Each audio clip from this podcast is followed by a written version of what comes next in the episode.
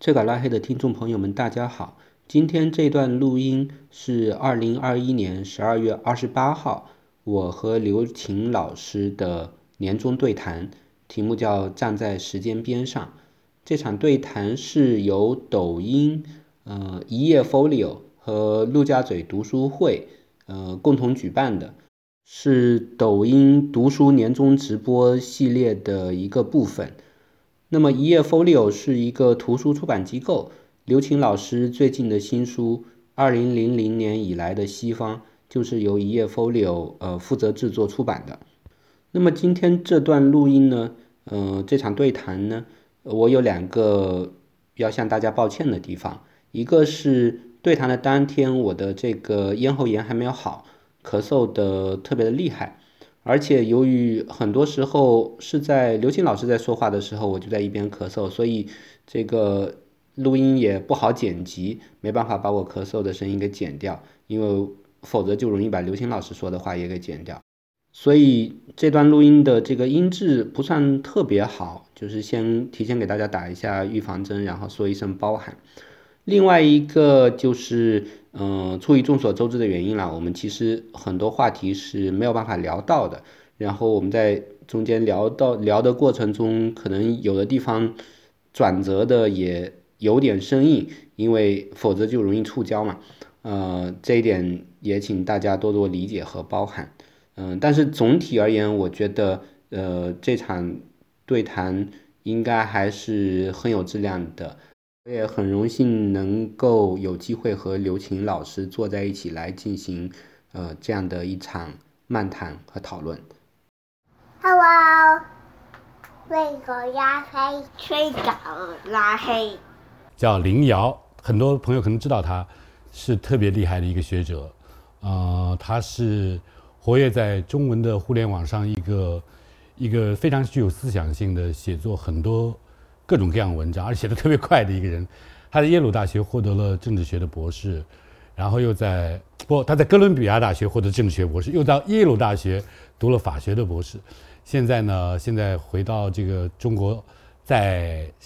上海纽约大学现在做老师，对吧？是这样。他爱人呢也是耶鲁大学的哲学博士，但他们家是特别厉害的。我跟他认识，在网上开始认识，十十年了吧？林瑶，对，是我特别佩服的一个年轻人。所以呢，今天呢，我是其实本来想特别多的请他来谈，因为我正在写一个年终的思想年度回顾嘛。我想特别听听林瑶，他读的文章、读的书特别广，我想偷一点东西。当然今天有点不巧，就是他最近这个咽喉还是什么呼吸道有一点问题，他可能说话不是特别方便。他今天抱病来支持我们啊，那所以我们先向林瑶博士表示感谢。嗯，刘老师，刘老师客气了。就就算我是健康而来的，也是做一个，只是想做一个捧哏，因为我是我是刘老师的小粉丝。哎呦，呃，林瑶其实是在我们我们学政治哲学啊这些圈子里边是非常被尊敬，而且钦佩，而且大家是对他，他因为很年轻嘛，八三年的八三年出生嘛，对吧？对。呃，大家对他。就抱有很大的期望，所以我们今天来谈主题是这样，就是可能有朋友知道，我每年会写一个关于西方思想界的年度报告，这个呢，就前十八年呢汇集起来，就在这本书里，就是呃叫两千年以来的西方，然后今年呢，就每当这个时候我就开始焦虑，就是又要写我我我这个人是没有元旦，没有春节这样的，就是每年大概这样过了十八年了，一般到春节前后我要交稿。今年还有一个月，一个多月吧，大概有一些想法，我想跟林瑶博士呢就交换一下。今天我们看看这个世界上发生的大事或者感受、趋势之类的。我我不知道，我们我们是我们是漫谈这样的，没有一个特别严谨的架构或者特别清晰的观点。我觉得是先问问林瑶，你觉得二零二一年快过去了，对你来说，你自己最有感受的事情，或者是倾向或者观点是什么？稍微谈谈。呃，我我觉得可能大家感都能感受到，就是说，为什么新冠疫情还没有结束？嗯，就是从呃一年多前开始到现在，可能中间有好几次大家都觉得说，呃，这个疫情快要过去了，但是很快就又会得知说又出现了一种新的病毒变体。然后这个好像要疫情的结束遥遥无期，这个对世界上各个国家、各个地区到所有人都构构成了非常大的挑战，包括对我们家自己，就是为了决决定回国，这疫情是一个很重要的原因嘛，因为和。和这个父母啊相相隔一年多，就是没有办法回到身边来照顾他们，所以我们最后决定回国。嗯，那对其他呃 世界上各个角落的人，就是尤其是那一些需要呃不断的出门赶工讨生计的人，然后不能够像我们这些知识分子待在书房里面做做研究、写写文章，呃，那那些那些人来说，他这个生活就更加的艰难了，对不对？然后，所以我觉得这个尤其。疫情到现在，这个全球的这个产业链、物流链啊，然后呃，还有就是大家之前对那种常态生活的想象，对常态的政治的想象，全部都被打破了。嗯。然后这个再往后应该怎么办？人类社会要走，怎怎么去重新思考，怎么重组？我觉得是非常艰巨的一个挑战。对。是，就是我就我也是有这个相同感受。由于疫情的存在，就是我们我觉得一二零二一跟二零二零那个边界好像是不清楚的，因为疫情它。就我那个报告开始写了第一句就是 病毒它不阅读年历，它就把你连起来。然后我们现在说，有的时候说这是今年发生还是去年发生，我们我们有点搞不清楚。所以好像有一个漫长的二零二一，它是从二零二零那里延续过来的。而且有一个特征是，你说除了那个少数知识分子学者，其实主要是对文科的知识分子，大家就坐在家里看书就行了。对好多工程师啊、科学家，他们都需要去团体工作，特别还有。工厂啊，这些就更不用说，影响非常大。这也带来一个特征，就是你去问病毒或者这个疫情一一波一波有阿尔法变种，到现在的时候叫 omicron omicron 这个，呃，已经有几几个变种了。这就怎么会一个大多数人是没有特别的知识的，特别准确知，而且在科学家内部呢，有的时候对一个新的趋势，他们也会有一些初步的判断，之间相相互有之有有一些分歧或者争论。呃，什么药管用？什么样的疫苗管用？在多大程度上是有效？你想想，就我们生活在这样一个世界里，对我们自己生活有直接那么大影响的这样一些事件，我们居然没有办法特别明白它是怎么回事。这是一个好像在古代生活前现代社会里很少很少发生的这样一种情况，一特别是在今天有全球化了，我们就是对那些特别强的力量，对我们有直接影响的。我们不要说是不是有办法来，来把握，来重新获得一种掌控感。我们甚至不明所以，我们就想去学习，也是一击败。我有段时间想把病毒这些问题全搞清楚，还花点时间，我发现真是很难的去遇到这些问题。呃，林瑶，因为他本科是学生物的，对不对？你会容易一些。呃，其实也没有，就是包括对专业的病毒学家来说，他们都觉得很困惑，内部有很多争论。嗯，那何况我这种半途跑路的科研逃兵，实际上就是我觉得，就像刘老师说的，这一次的这个疫情给呃各个领域构成了非常大的挑战，包括说民众对科学家的信任，对政府的信任。就是我刚从美国回来嘛，那么在过去接接近两年的时间里面，美国的政策界、科学界这样种种的。呃，争论还有种种的前前后的这个意见的反反复，就是实际上是不进一步强化了美国近年的，就是内国内的那种那种政治上的极化，包括说，现在很多人说，呃。为什么就有美国现在反疫苗的情绪很强烈？嗯，那呃很多人会说你为什么不信任科学家呢？但是如果你去问那些普通民众反疫苗的民众，他们会说我为什么要信任科学家？在疫情去年三月份疫情刚传到美国的时候，其实美国的这个疾控中心的那些负责人一开始的时候说你们不需要戴口罩，因为他们会觉得说口罩对防这种病毒没有大的用处，嗯，等疫苗就好了，或者呃居家限禁足就好了。但是为什么他们觉得口罩这个东西不不太管用呢？实际上是因为，就是如果去翻查那个美国疾控中心的网站的话，会发现一直到大概二零一五年前后，呃，其实由上一次那个 SARS 那个呃疫情之后呢，其实疾控中心当时有一些呃 呃这个这个说法，就是说，哎，戴口罩可以防。防防这个疫情等等，但是在二零五一五年、二零六年前后，不知道为什么这一条就被撤下了。嗯，撤下了也没有给出任何的理由。但是实际上，很呃，在 SARS 之后，这个东亚的科学家，因为 SARS 就是当时主要流行在东亚地区嘛，那东亚的很多科学家做了很多研究，是说口罩是有效的，能够有效降低这个疫情的传播的。但是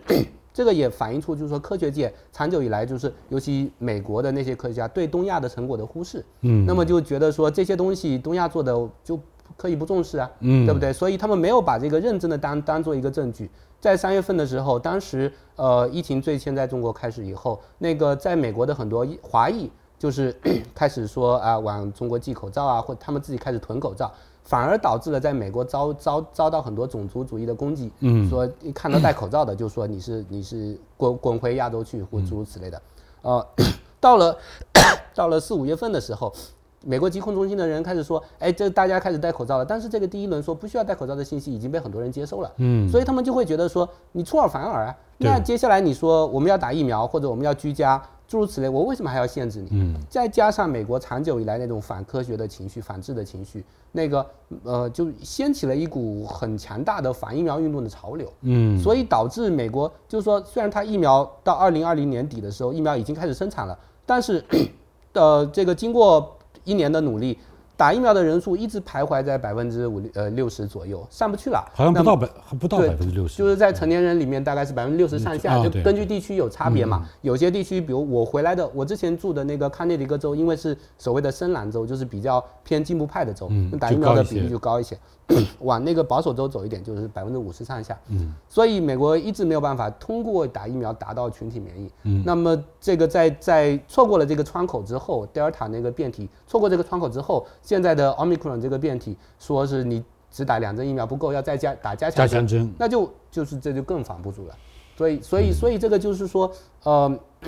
因为疫情这个东西它本身是一个。它是有一个充满复杂性的一个现象，嗯，又跟现代的这种人口的聚居，在大城市的这种聚居，然后这个快速传播病一病病毒的快速传播和和变异，呃，这个在现代社会的一种独特的挑战。那么这个挑战本身就是说，科学家科学家群体也在很努力的试图去理解它，试图去应对它，但是这个是需要过程的，而且中间是会犯错误的。嗯，但是对普通民众来说，他不理解这个，他他不能够去体谅。这个科学家群体也会犯错误这件事情，而它是一个实验试错的这样一个过程。因因为我们以前就是各个国家都一样，就是说这个宣传中就觉得说科学家嘛，你就是能够解决问题，对对对，正义的化身，知识的化身，怎么会犯错误呢？所以跟现实一对照，就会让人这种加倍的产生这种怀疑的情绪。嗯，所以这个是一个，而且而现在英国也是，那英国现在好像就是呃每天感染到。就能够确诊大概十万以上，但就是呃，这个 Omicron 它它好像是现在在英国的证据是好像是这个重症率和病死率是非常低的，跟 德尔塔比，但是它也是一个局部证据，所以我们仍然是非常看不清的。那么在这样一个条件下，当然疫情的问题我们可以一直谈下去，但是这个是并不是我们的专业，我们是作为我们现在对二零二一年以及对未来一个。看法的一个背景，一个大的背景，因为它其实是它不光是一个病呃病情啊，不不光是一个疫情的问题，它改变了我们人的交往方式，改变了人对现实的感受和未来的期待，还有经济的很多变化。那么，其实我感到呢，在这样一个情况下，大家多多少少一个，就最近几年都有对世界的这样不确定性。一个就是，其实由于全球化，由于我们整个生活的跨越这种本地性的这样一种特征。因为你的一个生活受到很多变量的影响嘛，就会非常变动非常多，大家已经处在一种不确定性当中。那么疫情到来就加剧了这种感受。那在这个不确定性当中呢，就是有非常多的惶恐，还有不满，呃，还有很多人，比如说在这个当中，他对人的冲击不是平均的分布在所有不同的人口当中，好多我们会知道在。在相当多的地方，它是对弱势的群体，比如说是经济收入更低的，呃，文化教育程度更低的那些人口，它的那个冲击更大。那么在这个时候，大家就会想，现在这个世界的状况，就是说，疫情一方面是它它造成了我们现在这样一个状况的这原因，但它也同时暴露了我们原来哪怕在疫情没有发生的时候，这个社会结构本身就有它的问题需要解决的问题，只是疫情加剧了，或者说。使他这样一个问题表暴露的更加充分和和尖锐了。那么在这个情况下呢，就人家，我觉得二零二一年会有一个有一种倾向，或者是情感也好，或者说是这个，是说想象另外一种可能的世界。我我能想得到的，比如说元宇宙之所以这么热，一方面是科技公司在推动，它有它的。呃，有些是出于科技的发展，有些人就是对科学本身是着迷，不管它会怎么样。当然，它有它另外是商业的利益，但它会调动普通人，因为以前呢，这些高科技的发展，因为它它不完全是这个所谓 visual reality 是一种 VR，但它是跟这个是特别相关，在建立在这个基础上。以前是游戏族的事情，现在好多人说啊，这个现实世界太太糟糕了，我想也想不清楚。那么给我一个不同的这这个。元宇宙界是个 alternative 另类的世界，我在那里面是不是可以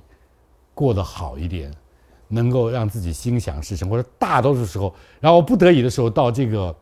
真实世界、物理的真实世界来，我解决一些基本问题，可能是让自己吃顿饭，让自己睡个觉，让我主要的获得意义的感受，都在那个可以比较自由的创造的元宇宙当中。这是一个非常具有吸引力的。诱惑人的想法，我想元宇宙之所以它不止在科学界、在商业界、在金融界引起这么大的这样一个反响，它也是很多普通人好像说：“哎，我们是不是有个乌托邦可以逃过去？”这是一个想象未来世界。可林瑶，你你怎么看这个这个事情？我觉得，对，就像您说的，就是呃，当现实觉得嗯让人觉得很失落的时候、困惑的时候，大家希望能有一个逃脱的地方，所以。呃，去年在疫情刚开始的时候，其实，呃，动动物森林像像这种游戏就很火了一阵，好像大家觉得说，哎，这个社交隔离了，那我们在在游戏中找到这种连接，但是它能到底能不能替代现实中的这种现实中的拥抱，现实中的对面对面的交谈？我觉得，呃，我自己是比较困惑的，在这个科技的问题之上，呃，我算是一个呃想象力偏保守的一个人，因为我一直觉得说，呃。包括互联网的，从几十年前互联网开始兴起，然后社交媒体开始兴起，每每一次似乎一开始都给大家带来很多希望，被寄予过高的希望，但是 最后大家发现，哎，怎么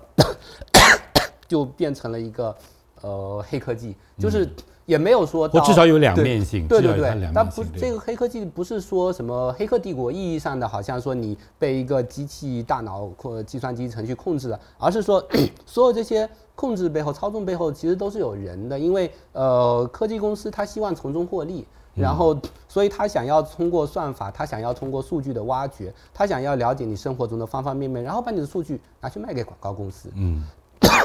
如果科技公司不能不能够赚钱，他为什么要搞嗯，比如说社交媒体，为什么要搞元宇宙呢？所以，那在这个过程中，我们到底放弃了什么东西？所以这个是呃。可能我觉得是大家一直都需要去不断去警醒和思考的东西，包括 今年为什么元宇宙这个概念爆火，其实我觉得和这个脸书 Facebook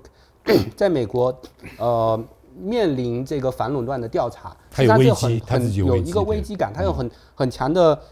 关联，因为在这个拜登当选之后，大家就知道说，因为在拜登竞选的时候，大家就知道说，如果拜登当选了，他一定会任命那个。呃，我在耶鲁法学院的年年轻的系友，就是年轻有为的系友，呃，但是他其实那个看他比我早早几届毕业，Lisa 看他，但是他其实年龄比我小很多。然后他他现在三十出头嘛，已经是现在被拜登任命为那个这个美国的这个贸贸易委员会的这个 主席。嗯。然后他为什么出名呢？是因为他当时还是耶鲁法学院学生的时候，就写了一篇呃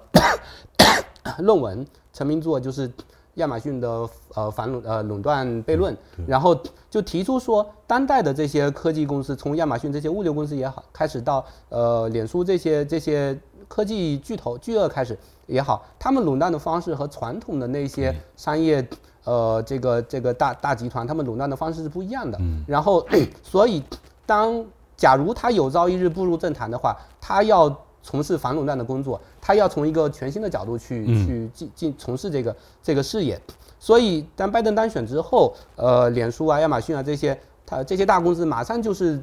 派出了一大堆律师去去法庭挑战，说，呃，这个要求法院颁布禁制令，禁止拜登任命这个丽莎康担任这个呃贸易委员会主席。为什么？他们给出理由是说他有利益冲突啊。他在年那么年轻的时候就写了论文批评我们这些公司，那他他肯定是有偏偏见的。他当当呃上任以后有偏见，所以呃在面临这个政治压力、面临这个反垄断调查压力的时候，这个这些科技公司就开始试图这个先发制人。就是说我先把，比如说脸书，我先把自己的名字改成元宇宙，然后这个我这这个就可以把我的资产或者数据全都转移了。到时候你们调查，你们要你们要拆分，就拆分掉我那个空剩下的空壳，我已经经常脱壳了。那么我这时候，我我这个社交媒体这个业务，我也可以慢慢放弃掉，因为我我如果能够把元宇宙这个风潮带起来，然后我这个呃挖掘数据，用使用算法，然后跟广告广告商之间的交接，我可以通通通过另外一套概念来进行，嗯，然后那时候你再换人，再再再说我来调查你的反垄断，那又要打个十几年官司，嗯，对，所以所以我觉得背后有很多这种很现实的利益的算计，对，然后 我自己在。网络上看到一张照片，我觉得非常具有强强烈的隐喻性，就是这个扎克伯格，这个脸书的这个呃这个 CEO 对吧？他他漫步在一群坐在这个椅子上的人中间，他是面带得意的走走在那儿，然后所有坐在那儿的人呢，都脸上戴着那个 VR 的眼镜，嗯，在很享受的。不知道在玩什么游戏，或者是看里面的东西。只有张国哥就就像这个《黑客帝国》里面背后幕后黑手一样的这个，所以我觉得元宇宙呃如果没有上家监管的话，它最后就就会成为这样的未来，就是普通人的呃这些日一举一动的所有的数据都被进一步被挖掘走了，然后这个呃科技公司呃有针对性的投喂给大家这样的精神鸦片。然后在现实中，你现实中你从这个，你还是要从元宇宙中醒来的，你还要去上班打工，呃，就回家还要躺平的。躺平的时候，连躺平的时候你也不能休息，因为你必须要进入元宇宙了。嗯，当然就是说，对元宇宙现在现在，因为对元宇宙有什么定义，有多少定义，是有好多好多种不同的说法的，而且有的人可能特别元宇宙的狂热支持者说。林瑶说起他根本不懂元宇宙，他在说的这根本不是以前公司那种什么投放啊什么，元宇宙是一种崭新的、完全自主的一种啊虚拟社区。它是比如说由于区块链、由于分布式计算、由于比特币、由于现在技术的门槛，这最后我们可以创造一个小的元宇宙的社群，然后在我们自己喜欢的乌托邦，它是能够脱离掉。这个大公司的宰制的，因为这个门槛就越来越低了，但 就这种这种想象依然在那里。但是呢，我是在想，就是说你太小的时候呢，你可能是会在那里能够自由的玩的；你大的时候呢，他就可能会把你收编进来。因为你元宇宙发明就无非是那个整个那个社群的各种各样的游戏规则，它实际上是非常需要想象力，需要说用政治哲学的时候就红了，因为它要。它构筑一个社区的最底层的那个，有点像宪章一样的嘛，对吧？怎么样？如果做得更好的、更吸引更多的人的那些大的元宇宙社群，可能公司会使这些人特别贿赂他们，会或者收编他们，最后他们还还是很强的。另外一个，元宇宙是不是能够，就是不是能够像以前当时互联网开始的时候，人们想到哦，一种自治的社区的这样一种。真正的，呃，民主化的商谈的那种生活到来了呢？虽然我们看有有一些实现了，有一些呃社交媒体或者平台就变成了像垃圾场一样，大家在那儿非常低质量的，就是那种对话是根本没有品质，也没有没有真正的交换意见，呃，争吵的或者冷漠的都有。因为就是将来也也可能有这种双面性。当然，我们现在因为它是一个新的事物，是不是有谁去推动，怎么样往什么样发展，我们还不好说。那有一点限制是，呃，需要注意的。刚才林瑶讲了，他这个其实这些大公司，他们有他们有特别在这个在这个新生的事物里，他们已经有非常强的那些有利的位置，可以占据呃足够好的、足够优势的位置来。来操纵和把控这一切，呃，另外一个呢，就是呃，国家也会也会有有有干预的这样一个介入的这样一个呃非常强大的能力和可能性。也就是说，你把元宇宙想象成是一个完全自主、自主的这个自治的乌托邦的社群，它里边有很多很多限制。这你这个理想还是可以想，你仍然是可以为这个去努力。但是，第一，刚才像说了，这个整个商业逻辑在那里，公司的那样一个它在技术上和整个呃市场占有率上那种优势。第二个，国家呢？它仍然也是非常强大，就是你要做一个完全去中心化的这样一个社区，因为你有元宇宙，它是要有我叫做肉身的嘛，它要有物理的物理性的基石，一个是它要借助那个互联网的整个的这个 infrastructure 在那里，你无论怎么样，你是要通过互联网的，人和人不能够靠神秘的心电感应就那么联系了。第二个，你至少是需要电源的，对不对？所以这两件事情都要在现实。世界上组织，那么在现实世界上组织，就是说我们传统意义上的那个整个的那个权力啊、政府啊、法律啊、行政系统啊、官僚机制啊，它都在那里运行，都要起作用。所以乌托邦这个元宇宙的乌托邦可能是一个幻想。嗯，你当然里边实现游戏的那一部分可能是不这么困难的，就是你可以玩各种各样游戏。但是呢，它它能不能达到一个？排解我们现在的焦虑、沮丧、挫折感的一个另外一个世界，至少是一个很大的问号，对不对？嗯，对。呃，还有好多话题啊。那个有一点，我想特别请教林瑶，因为他他在在美国读书的时候就已经特别深入的介入了关于美国选举啊。呃，因为美国选举虽然是美国的事情，但是美国出一个什么样的领导人，美国政治状态。它确实会影响到整个世界，是因为就是这是一个客观现实。它中美关系甚至会影响到我们每个人，这个做做贸易应该怎么样？我们我们的我们的这个呃，我们出口的这个就有很多很多影响到我们现实生活，所以我们不能回避谈美国，它是一个实际上具有重要影响的存在。而美国当然有非常多的方面，但是美国美国政治呢也是一个重要的，特别在这几年啊，大家知道非常。戏剧性的各种各样惊涛骇浪。因为有一个问题，好多朋友都在感兴趣，就是特朗普似乎哪怕经历经经历了这个今年是今年啊一月六号那个，好像已经很久了，他仍然是非常有影响力的。甚至有人认为，现在共和党他的那个是不是共和党的那样一个党派认同，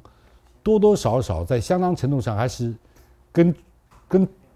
跟川普的关系，你是不是认同 Trump 这样一个这样一个标呃呃这样一个问题上的态度、倾向、立场来标志的？所以在这个意义上，我觉得好像 Trump 已经蛮成功的呃绑架了共和党。那么给我们带来一个直接的问题是：到二零二四年大选的时候，他是不是还会回来？哦对，我觉得，我觉得概率是蛮大的。就是，呃，大家知道，就是去年，就像您刚才说的，去年大选之后，呃，川普一直在说这个拜登民主党他们偷走了大选，大选是舞弊的。当时在大选之后，呃，我们事后知道，就是川普当时打电话威胁了这个，比如说弗吉尼亚州的这个州的这个检察长啊，然后要求他给自己多加几张票啊，诸如此类的。这样，呃，然后。川普这一方发起了很多诉讼，那这些诉讼都没有成功，在法院都一轮一轮被打回来。呃，那但是有一些人就会觉得说，哎，是不是美国的体制很稳固啊？你看搞这些，搞这些幺蛾子啊，很快就就是法官都不理会。而且那些法官当中有共和党人，有的甚至在最高法院的时候要呃要去，最高法院有三位还是四位是。三位是川普提名的，对不对？川普任命的，任命的。你想想看，好像都没有知道，是好像说美国有一个还是蛮坚实的这个法治的基础，有个有一个制度性的保障，能够让川普至少是川普那些极端的想法和作为能够被避免和防止。对，但这个信心是不是可靠？对，但是这里的问题就在于，实际上是因为呃，我觉得可能是川普这一方。呃，上一次准备太仓促了，没有准备好，对不对？他们在不断的找这个系统的漏洞。那么上一次发现说，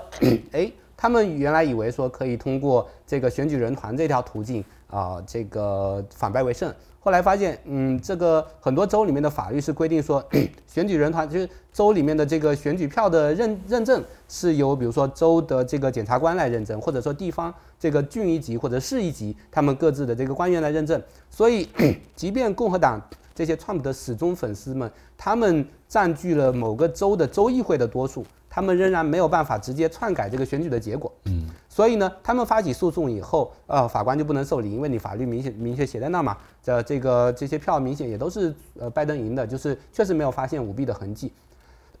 但好，现在找到了这个，对他们来说找到了这个点之后，嗯，接下来要做什么呢？现在有四年时间，现在还剩三年嘛，嗯，那么在过去的一年里面，共和党这个呃占据多数的这些州议会呢，纷纷的在一次一次的。发发动这个新修修改地方法律的草案，就想要把这个呃大选这个呃州选举结果的这个认证呃权利，从比如说州检察官的手上转移到州议会的手上。嗯。那么这样的话呢，呃，等到 二零二四年，假如川普再出来竞选的时候，假如川普在。声称说这个选票被拜登啊或者拜登的继承人给偷走的时候，那么，呃，共和党只要占据了哪个州的，呃，州议会的多数，他们就可以直接宣布说，呃，我们现在应该派出一个支持川普的选举人团，那么在一月份的这个投票中，哎，直接投票给我们这代表我们州投票给川普。嗯，这是。那他就就不需要选区的民民选，还是需要的，还是还是需要的，但是他可以在法律里面加上几条，说假如投票呃选举结果发生争议的时候，认认定的一方应该是州议会，而不再是州的法院或者是州的检察官或者诸如此类的。那么 这一点呢，在啊，嗯，那 所以这个是呃。目前，就是川普支持者们在地方层级一直在进行努力的方向。在目前为止呢，在大多数州还不成功。但是，呃，马上明年就是新一轮的中期选举。对。那么，在美国的历史上，中期选举对总统所在的党派是比较不利的，对，比较不利的。所以，大家都预期中期选举的时候，这个民主党会再丢掉很多国会层面和地方层面的议席。那么，这个时候。呃，这个川普的支持者就有更多的能量和更多的余地去腾挪去做这些事情。那么除此以外，他们还在做的一项事情就是，呃，进一步限制这个这个，比如说少数族裔选民他们的投票的渠道便利性，就是说，比如说裁撤一些在大城市人口密集区的这个投票站，因为那些地方呢常常是出民主党票出的比较多的地方。那么这个事情其实他们在过去十几二十年间一直在做的，对我以前也写文章提到过这些东西。那么在现在今年以来，呃，变本加厉，就是要加快这个步伐，因为明显就是说，如果你这个事情做的程度越深，那对川普在二零二四年更有利。所以现在来看，就是还有身份认证的对身份认证啊，然后呃投票投票站这个有多少？投票的时候排队的时候能不能带水去喝？这个这个都是法律。会有一些新的法律去规定，比如说，呃，乔治亚州那个上半年通过的一项法律说，这个 你，呃，投做做志愿者，就是说，在美国有很多这个投票期间有很多志愿者嘛，给大家，呃，因为排经常就是说投票站不够，那么一排队就要排一天，很多人急着上厕所怎么办啊？或者是要喝水要吃肚子饿怎么办啊？小孩要换尿布怎么办啊？那志愿者会帮忙，比如说小孩再去换个尿布啊，或者是给你递一瓶水啊。然后，乔治亚州新通过了一个法律，说在投票期间，如果你呃给这个排队的选民递水是违法的，因为他可能会把自己的意愿来对对对对对这样的以各各种各样的名目，就更不让你，尤其是大城市的选民不好投票，因为农村农村投票很方便，就是说人少嘛，人少你去投票站投完票就走了，大城市就一排起队来就就经常要一天的时间，所以像这些在小的地方用功夫的事情，就是。在接下来两三年后非常的密集，嗯，那么我们二零二零年这个在很多州，拜登和特朗普的这个得票都非常接近，对，那么接下来到二零二四年这一点点的差距，可能就会影响到最后的结果，嗯，那就是讲中期选举啊，这里边还是一方面有一个规律是对 对在任总统所在的党派不利，但是呢，这不利的程度和广度，呃，还是有变化的。所以这里边有一个对拜登现在执政不到一年吧，他的业绩的评价有一些好像挺重要的，就是他通过的那些法案啊，包括振兴经济的，就是那个包这个基础建设啊这些，但是对他的对他的这个执政的表现，外界有各种各样的看法，但是美国整个民众大体而言，你觉得是怎么样？我觉得到现在为止，拜登。的成绩比较的差强人意，不太亮眼。嗯嗯，就是 各个民调也可以看出来，就是说现在民众对拜登的满意率跌得很快，而且他好像是在这个时间段，我我没有还去核对啊，没有去核对，和特朗普差不多。就特朗普执政一年的时候得到的支持率、满意度，和和拜登现在这个差不多，好像是。对对。然后，而且接下来可能会再往下跌，因为就是说疫情。一直没有好转的迹象。嗯，呃，之前拜登上任的时候，大家就是很多他的支持者信心满满，会觉得说，因为疫苗已经出来了，马上就是疫情看到了曙光，然后这个拜登提出了振兴经济的这个计计划，他的什么所谓的 Build Back Better，就是说重建让美国更美好这个方案，到现在还没有通过，因为民主党在参议院里面是正好是五十比五十，五十比五十，但是民主党有两个偏保守的议员。他们在就尤尤其是这个西弗吉尼亚州的这个曼青，嗯，曼青他一直是反对这个大规模的支出的，呃，但是 就是说不仅仅是说他意识形态上，而且是曼青是一个大的煤矿主，就是说他跟这个呃能源公司有很强的关联联系，所以实际上他是代表了这个石油公司、煤矿公司的这些这些利益的。然后在拜登的这个重建的法案里面。有很多跟这个解决气候危机，然后呃绿色能源这些相关的这些这些选项，那么 对曼青来说是绝对不可接受的。所以这个已经是整整一年下来了，这个拜登在经济重振的这个这个方面没有没有大的推进推进，所以就就是而且接下来估计也不会有什么推进，那么这个就就就会让大家进一步的失望。这是一个挺大的麻烦，对。如果而且现在看最近的调查，我看到。美国的那个那个政治极化还是还是一样，就根本没有被弥合，差不多跟川川普那时候呃跟拜登竞选的时候那个状况基本上差不多一致，所以仍然是面对的一个很大的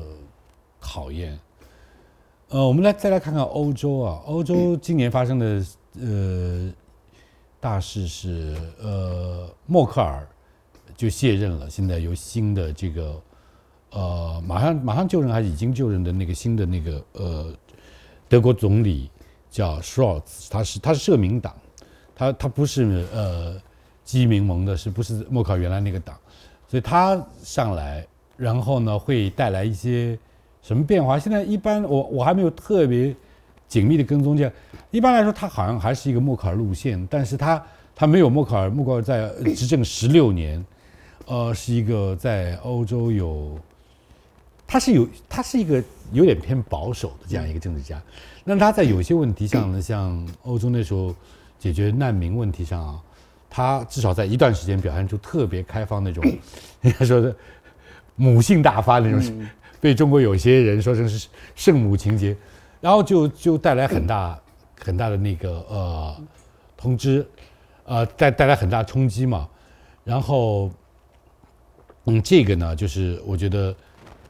现在舒尔兹上来要解决这个问题呢，也就是，呃，没有像默克尔那样具有特别的那种传统的威望，这是一个可能的麻烦。欧盟的这样一个，嗯，呃，我我不知道你你你观察到那个，呃，我们讲讲欧盟，比如说他们怎么样对抗疫情啊，然后他们怎么样让人在这样一个，呃。他们的就业问题啊，欧盟的经，欧盟有一个，也给我一个感觉，就他们的他们在文化上很开明，在社会平等公这个分配啊什么都要比美国做得好。但是呢，我的一些朋友就说，你看像欧洲这样下去行吗？经济根本没有活力啊！你怎么看这个问题？就是说，它是一个一个在社会。福利社会的公正，他们交税交的特别多，特别是北欧一些国家，但他们的经济好像那个发展没有特这么强劲的活力，这是不是他一个问题？嗯呃，我我我觉得欧盟有很大的问题，然后我其实反而更更，我觉得更成问题的一点是什么呢？就是它的呃，在某些国家内部，它的社会公平做得比较好，但是国与国之间差异性差异比较大，就是包括您提到默克尔，就是我觉得他在经济财财政政策上就偏保守，它属嗯于偏保守的这个增加，包括当年欧盟的这个金融危机，呃，默克尔是主张这个紧缩政策的，那大家都知道紧缩政策是对德国比较有利，对这个对希腊对对，但是对。西班牙、希腊呃，实际上这些本身呃在欧盟内部欠发达的国家，嗯那是会进一步加剧他们的财政负担。那这个其实涉及到一个就是更泛泛的抽象的问题，就是说国与国之间的公平正义问题，或者是呃，当然在欧盟内部国与国的这个区别和传统意义上没有那么呃，不像传统意义上那么显著，但是但是还可以可以把它泛泛理解成为一种阶层或者群体之间的这个经济正义、经济公平问题。嗯，那么实际上，呃，我觉得这个可可以呃有点联系到您一开始提到的，就是说呃气候变化、疫情这些事情，他们加剧了这个呃一些 我们传统在讨论社会公平正义的时候不太关注，但是实际上和社会公平正义高度相关的一些问题，包括说气候或者种种种对人疫情这些对人类社会的冲击，它冲击的作用，它都不是平均的平摊在所有人身上的，对，它是总是 表面上看一个很中性的政策，应对的政策或者不应对的政策，呃，它最后的这个后果呢，往往是由这个社会的呃比较边缘化的、比较被忽略的群体，他们来承担来承担的，嗯。对，所以 我觉得这个是呃对接下来就是说人类社会各个各个社会来说吧，就是说亟待去思考的这么一个问题，就是怎么样保证大家就是包那原本被忽略的群体、被边缘化的群体，已经生计很艰难的群体，在遭遇冲击的时候，不再是最后就成为垫脚石，成为被抛下车的最先被抛下车的那一波。嗯，好，因为我我自己是学政治学、政治哲学，然后林瑶也是，我们谈一些世界政治的话，但这些话题可能对很多读者来说太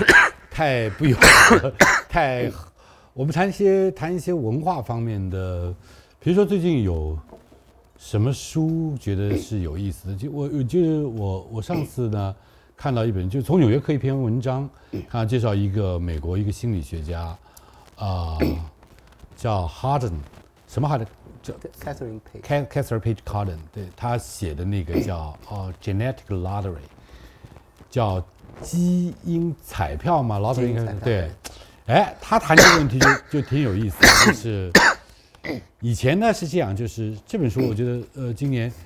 也也是比较通俗一种，不像待会儿我们可能还会谈另外一本比较复杂，他是讲呢对人一个人，我们将来我们获得什么成就，呃，你找到什么工作，你高考考得好不好，进什么样的学校，然后你能不能找到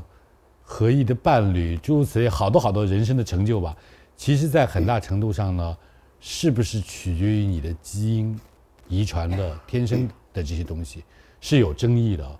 那一般来说在，在至少在西方，至少在美国吧，就一般的情况是怎么样呢？就进步派的朋友们呢，是不愿意承认基因有多大的影响，他们相当有影响，但是那影响很小，所以主要靠我们努力。然后在这个假设下呢，就是说，哎，一个社会政策很重要，公共政策很重要。你公共政策很如果做得好呢，那么大家都会得到很好的发展的空间，都会能够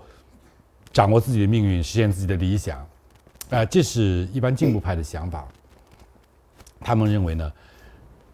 由于这样一种构想，他们会尽量的这个 downplay，这个这个怎么说淡化吧，淡化这些先天因素对我们人讲，说先天不重要，主要看后天。那么在这个保守派的那些一些政治家或者学者或者知识分子那里，他们认为就是，哎，这个基因很重要，遗传特别重要啊，啊，拼爹拼妈不是拼爹爹妈的那个那个地社会地位是拼爹妈的那个基因，于是呢，他们强调那那个对你的呃人生的成就啊、业绩啊有很大的影响。那么也就是说，他的一个言下之意，他的推论呢，就是说，其实什么社会政策、公共政策那些呢，你是花了很多钱、花了很多精力，其实是做无用功。有的人天生就是学霸，就能学好的；有的人呢，你再怎么教也教不会的。所以呢，我们不要煞费苦心去做那些工作了，公共政策的改变啊什么。所以这好像形成了一个泾渭分明的一个大致来说吧，一个对立，也就是说。支持社会竞正义、公正、公平的那些知识分子、政策制定者，他们呢不愿意强调，或者至少是这个比较淡化基因先天的影响。而那些保守主义者，或者说是比较偏右的那些知识分子、政策、公共政策的人，他们他们强调基因很重要。所以呢，其实你成功啊不好，这个基因起了非常大作用，所以我们再怎么努力也没用。而哈登这本书呢，他是 好像扭转了，在这个这个意义上是不一样。就是说，他是一个偏进步派的这样一个学者和呃知识分子，他也他也参与一些公共讨论。他是认为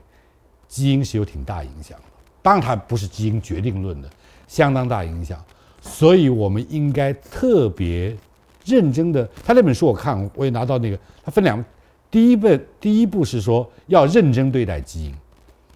特别是作为进步派，我们不能说基因是没有什么影响。第二步，他说认真对待平等。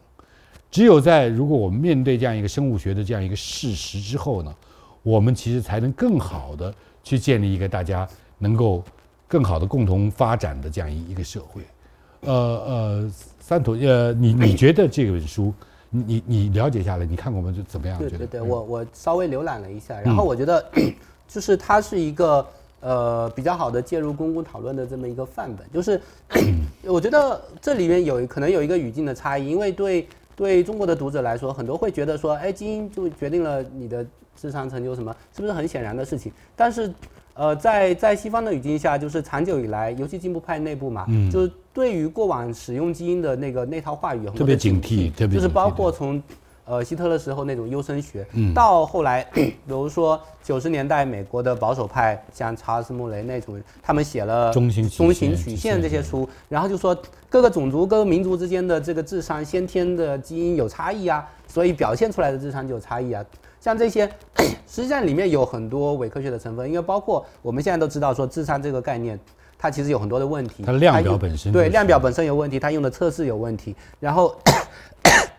所以对于这个 Catherine Page 这样的呃当代的进步派的遗传学家来说，他们处在一个比较尴尬的地境地，就是说他他说的很多事情，关于基因的重要性等等，可能在理工科知识分子里面。是相对来说比较能够容易被接受的，嗯，但是参与公共政策讨论的绝大多数是人文社科的知识分子，尤其在西方的语境下，就是说对这种先天决定论或者遗传学这种重要性有种种呃怀疑，一开始的怀疑的排斥的这种想法的，所以这如何去介入这个讨论里面，告诉大家说，呃，我们一方面可以把这个基因的效应。呃，纳入到公共考量里面。另一方面，我们又又不会因此走上那种保守派的老路。对，就是进步派如何如何去考察说，基因彩票这个东西如何用社会政策来平衡。对。那在这个背后，当然就是说，它这个是一个起步的讨论，就是让大家重新关注到基因和社会政策的关系。那么接下来还有很多的呃哲学思辨的工作或者社科的工作要去做，就是 好呃。就算我们承认，就当然对，首先要讲一下，他特别要强调的一点是说，基因，呃，造成的这种差异是体现在个体层面的，不是体现在群体群体层面。对，就是说那个是不一样的。种族和种族之间实际上是没有这种什么基基因层面的智商差异的，因为每个种族内部、每个群体内部多样都有很强的多样性。嗯。但是，假如说一个社会它的阶层之间的流动性变得越来越弱以后，这个社会政策不支持这个阶层之间的流动，社会政策把这个把那些通过不断的，比如说从公共教育里面抽离这个经费，让这些穷孩子们呃越来越难以受到好的公共教育，然后这个穷人和富人富人之间的这个社会流动之通婚越来越少，那么渐渐的你就会会发现，经过几代人的筛选之后，基因鸿沟就他觉得这个基因比较差的，哎，基因鸿沟就体现出来了。所以这个时候要让这个基因的效应。在群体层面，在社会层面，呃，变得被抵消掉的话，一个很重要的呃手段就是说，你要加大对公共服务的投入，对公共教育资源的投入，然后要加大这种劳工补贴，要加大社会福利。嗯，所以这样的话才能保持这种基因流动起来。对，这样同时，就光流动起来可能还不够。另一点就是说，你要给不同人提供不同的出路，就是 就是呃，我们泛泛的抽象的说说这个人基因好，然后他读书读书能力强，这意味着什么呢？这个这个其实本身并不是一个完备的价值判断。为什么呢？因为当你说一个人读书能力强的时候，实际上背后的预设是这个社会他在奖赏，也读书能力强的人，就是说特定的能力，提供的他强上特定的能力，他因为他只提供某种特定的出路给大家。如果大家都都只只走这一条独木桥的话，最后你读书能力差的人被筛下来了，你只好去做比较差的工作。但是假如这个社会有各种不同类型的机会开放的话，那么读书能力强的人、动手能力强的人，然后 或者就是呃通过这种。呃，反复训练，然后能做好熟练工的人，他们都可以过得很不错。那么其实，呃，这个时候好说，因为你这个这个人特定的基因好，那个特定基因差，就意义就不是那么大了。对，当然他可能还会进一步说，有的人他可能基因就是好到说他不管做什么都能那么好，那这也没问题，只要说其他的人不被排斥掉，对对，不被排斥掉。所以这个时候就是说，我们 一方面把基因的效应考放放进来考虑，另一方面又。进进一步去强调说，这个并不等于我们要去走上那种，呃，这个社会达尔文式的啊，这个优胜劣汰的那种老路，而是说能够有一个兼容并包的这个社会，所有人，呃，你可以去寻求自己的呃这个职业追求。那么在如果你一时失败的话，也不用担心，因为你掉下来有这个社会安全、社会保障的网络把你接住，你可以东山再起。每个人都可以去尝试，那这样的话才会是一个好的社会。嗯。谢谢三，你喝口水。对我们刚才谈的就是，可能有些呃朋友会觉得有点抽象，这怎么会基因好就是基因好？你怎么补偿呢？我给大家举个例子，这这个例子其实这个书里谈的。你看这个林瑶，我们我们有，因为他那个瑶是三个土嘛，我们经常叫他三土。三土是读书特别厉害的人，我都很佩服。但是呢，有一种可能，三土完全读不过我，因为他是近视眼。他这个近视呢，他是受遗传影响，好多近视受遗传影响。所以呢，他读不了书，就是他现在实际上现在我可能读一本书，他能读三本书，他是这样一个速度和水平。但他由于是近视眼，他就是如果没有眼镜这件事情的话，可能他读一本书，我能读十本书。所以他在里面就举了这样一点，就就是就是 eye glass，eye glasses 这个这个这个问题，就是说，大家想，就是说一个人的基因的状况和他的功能之间，它有一个显性的过程。这个显性呢，是它不是自然的，它是社会的。明白这个意思吗？就是你自然有一个基因间差别，但是所有这个基因表达为社会的具体的效果的时候，它需要一个中介，这个中介都是人为造成的。所以可能在呃宋代的时候，他跟我去考科举，林三土官完全就没没完完完全就就败选了，我就是到时候就衣锦还乡。啊，然后就是那个，他就在前面给我敲敲锣，但是由由于眼镜发明了，眼镜发病以后，他那个基因的那些所有的那个那个可能对功能相影响那个，它是经过了中间就抵消掉了。那么其实，在很多社会文化上也是这样。他认为包包包括刚才三叔讲的，其实因为这个我们知道是很偶然的了，就是在读书人特别能够成功这件事情，在中国。至少我们这一代，如果大概是是三三四十年的，比如像林瑶，如果他这个特发现他读书特别好，林瑶他们家我知道也不是什么书香门第、知识分子出身，如果没有高考这件事情，就我们想想，一九七七年邓小平没有决定高高考开放，他可能就是一个乡间的孩子，最多在那儿就属于一个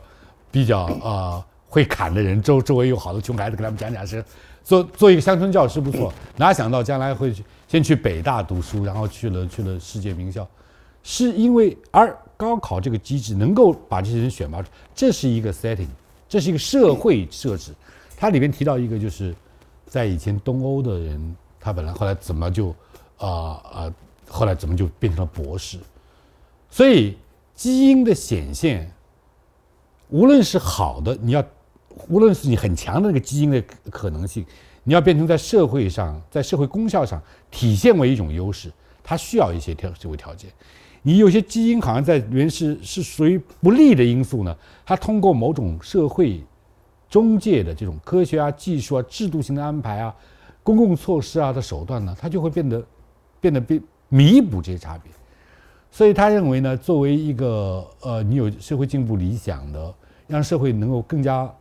大家能够更加和谐共处、更加公平的一个社会呢，你反而要看到这些差异，然后因为看到这些差异呢，你可以对症。针有针对性的，怎么样来改变这个呃呃我们的这个公共政策和我们的环境？因为就是有一点，我们我们这个我不知道我们中国呃一般我们民众怎么理解，在在西方有一有一个传统，就是说基因这件事情呢，你如果是因为基因呢，你并没有特别值得骄傲的，在在那个在政治哲学里边，这个我们知道，呃罗尔斯啊什么都是讲，这是叫。他们一个词叫 morally arbitrary factors，就是在道德的角度看呢，它是一个任意武断的，就是，所以有段时间我还跟人家说，我说，那个有段时间说是看不起那个整容的人，呃，整容，当然我对整容是他有另外的角度，就是说，你看我是天生自然的美女。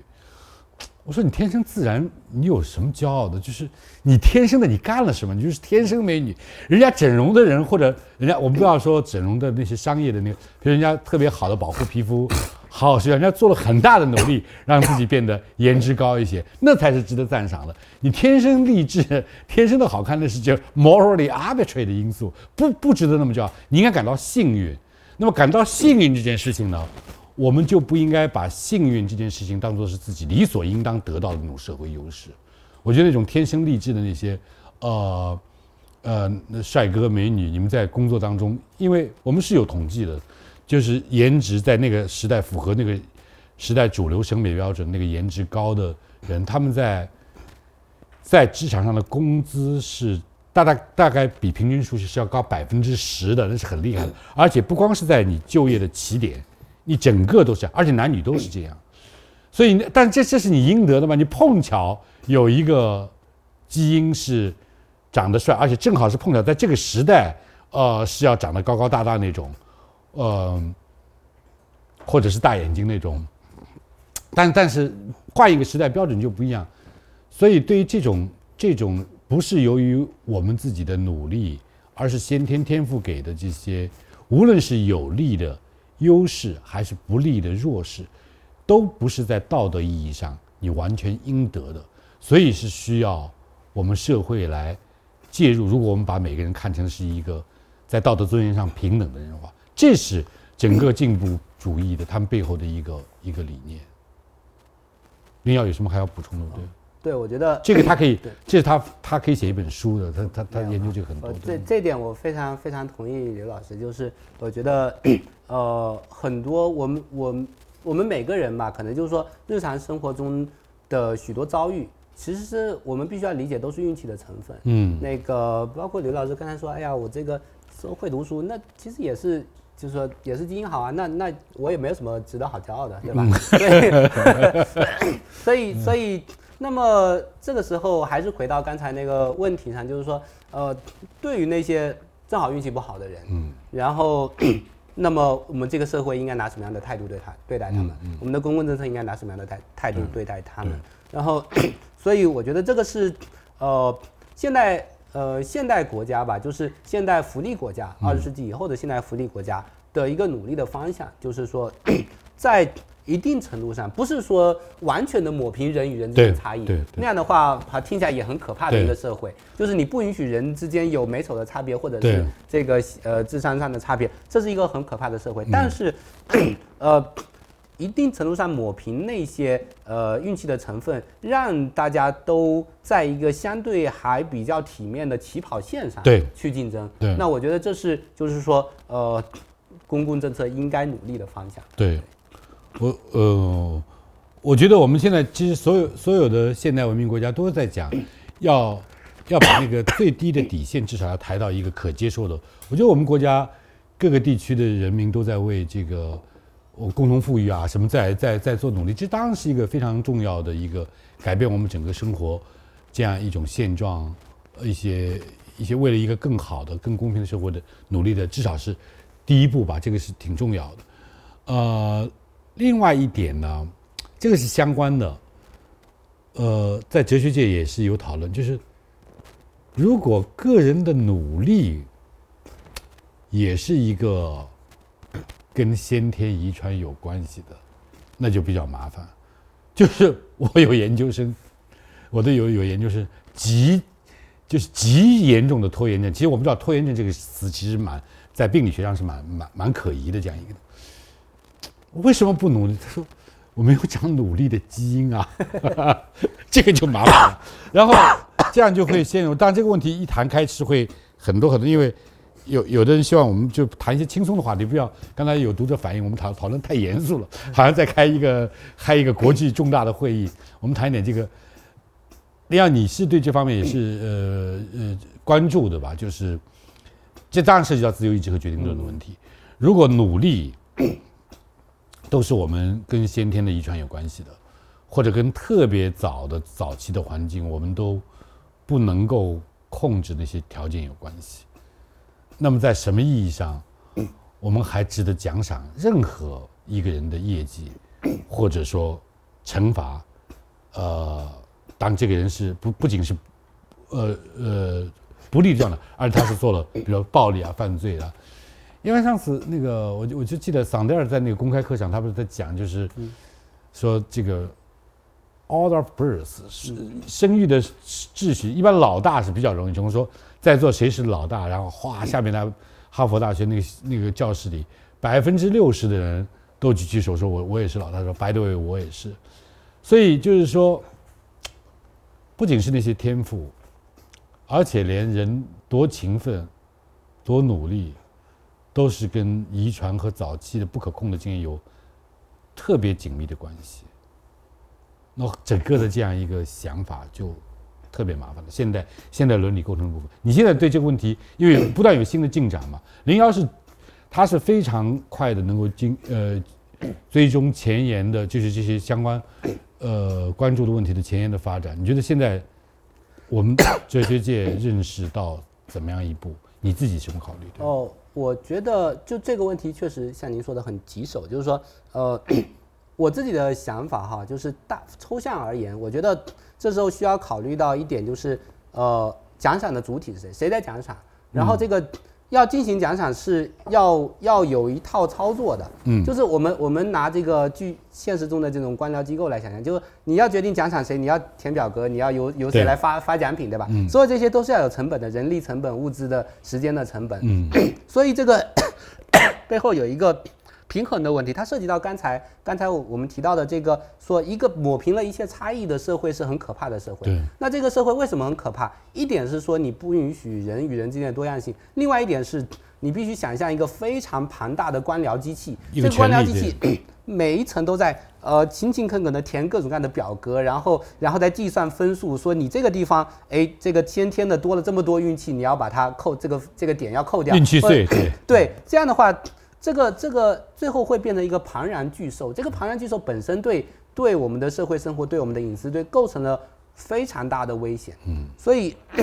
呃，要地方走到这一步，中间一定是要做个权衡取舍。嗯，就是我们肯定不可能去追求说把所有的努力，呃，这些因为它是先天的，所以就完全 呃一点一点的全部都抵消掉。嗯嗯。然后在现实的政策、现实的操作上，我觉得 您刚才提到的一点就是。呃，就是说惩罚这个问题，嗯，比如说有人因为从小这个在原原生家庭的影响，他他这个受到很大的创伤，所以长大以后更容易犯罪啊，等等等等。这个呃这一点反思，其实在呃欧美社会这几年可以和另外一个运动相结合起来，就是说轻刑减刑的这么一个运动。嗯，那么轻刑减刑这个运动在美国语境下，它实际上跟种族问题是有很明显的关系的，就是从美六十年代。呃，二十世纪六十年代开始，因为美国的这个监狱大规模的扩张，越来越多的人被关到监狱里面，其中绝大多数是黑人。呃有有色人种。那么背后实际上是有很多种族主义在推动它的。但是，呃，另外一点是，实际上七八十年代、九十年代的时候，很多知识分子相信说，这个你犯犯错了就应该严惩嘛，你不惩罚这个这个，好像正义就就不能实施，社会风气就越来越坏了。但是，但是就有很多反对意见说，你惩罚了以后又怎么样呢？那些人惩罚了以后如果没有变好的话，那么 总体上对他自己、对受害人、对这个社会，是不是就变更糟了？假如他进了监狱，他跟那些已经有犯罪记录的人混在一起，然后他出了监狱以后被歧视，他的因为犯罪记录他租不到房子，那只好流落街头，流落街头只好去吸毒，吸毒以后就只好帮着贩毒，然后就最后就加入呃就是开犯犯罪集团。对对对对，这样的话，是不是我们可以换一种思路，就是就是这个以教育为主。在我们中国也有一句话，叫“惩前毖后，治病救人”。对对，治病救人嘛，这个这个这个想法，那它就意味着说，我们是不是可以用这个现在，比如说美国哲学界叫做 rehabilitation，叫做康复或者复复健这种思路，去替代这个 deterrence，替代这个呃阻吓，替代惩罚。那么这是尤其在过去呃两三年，这个美国正好跟这个黑人的命也是命这个运动嗯相联系起来，因为。美国发生了这些种族呃种族事件以后，就是白人警察杀死了黑人平民，然后呃引发了这个 Black Lives Matter 这个这个黑人命也是命这个运动。那这个运动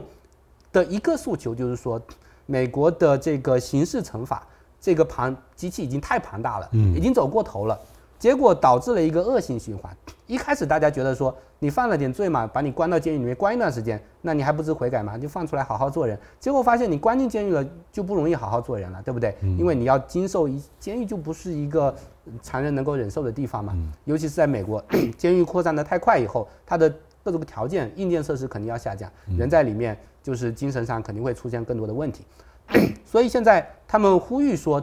能够。国家减少对监狱的投入，关闭掉一些监狱，减少对警察部门的投入，把这个钱投入到这个社区建设里面，投入到这个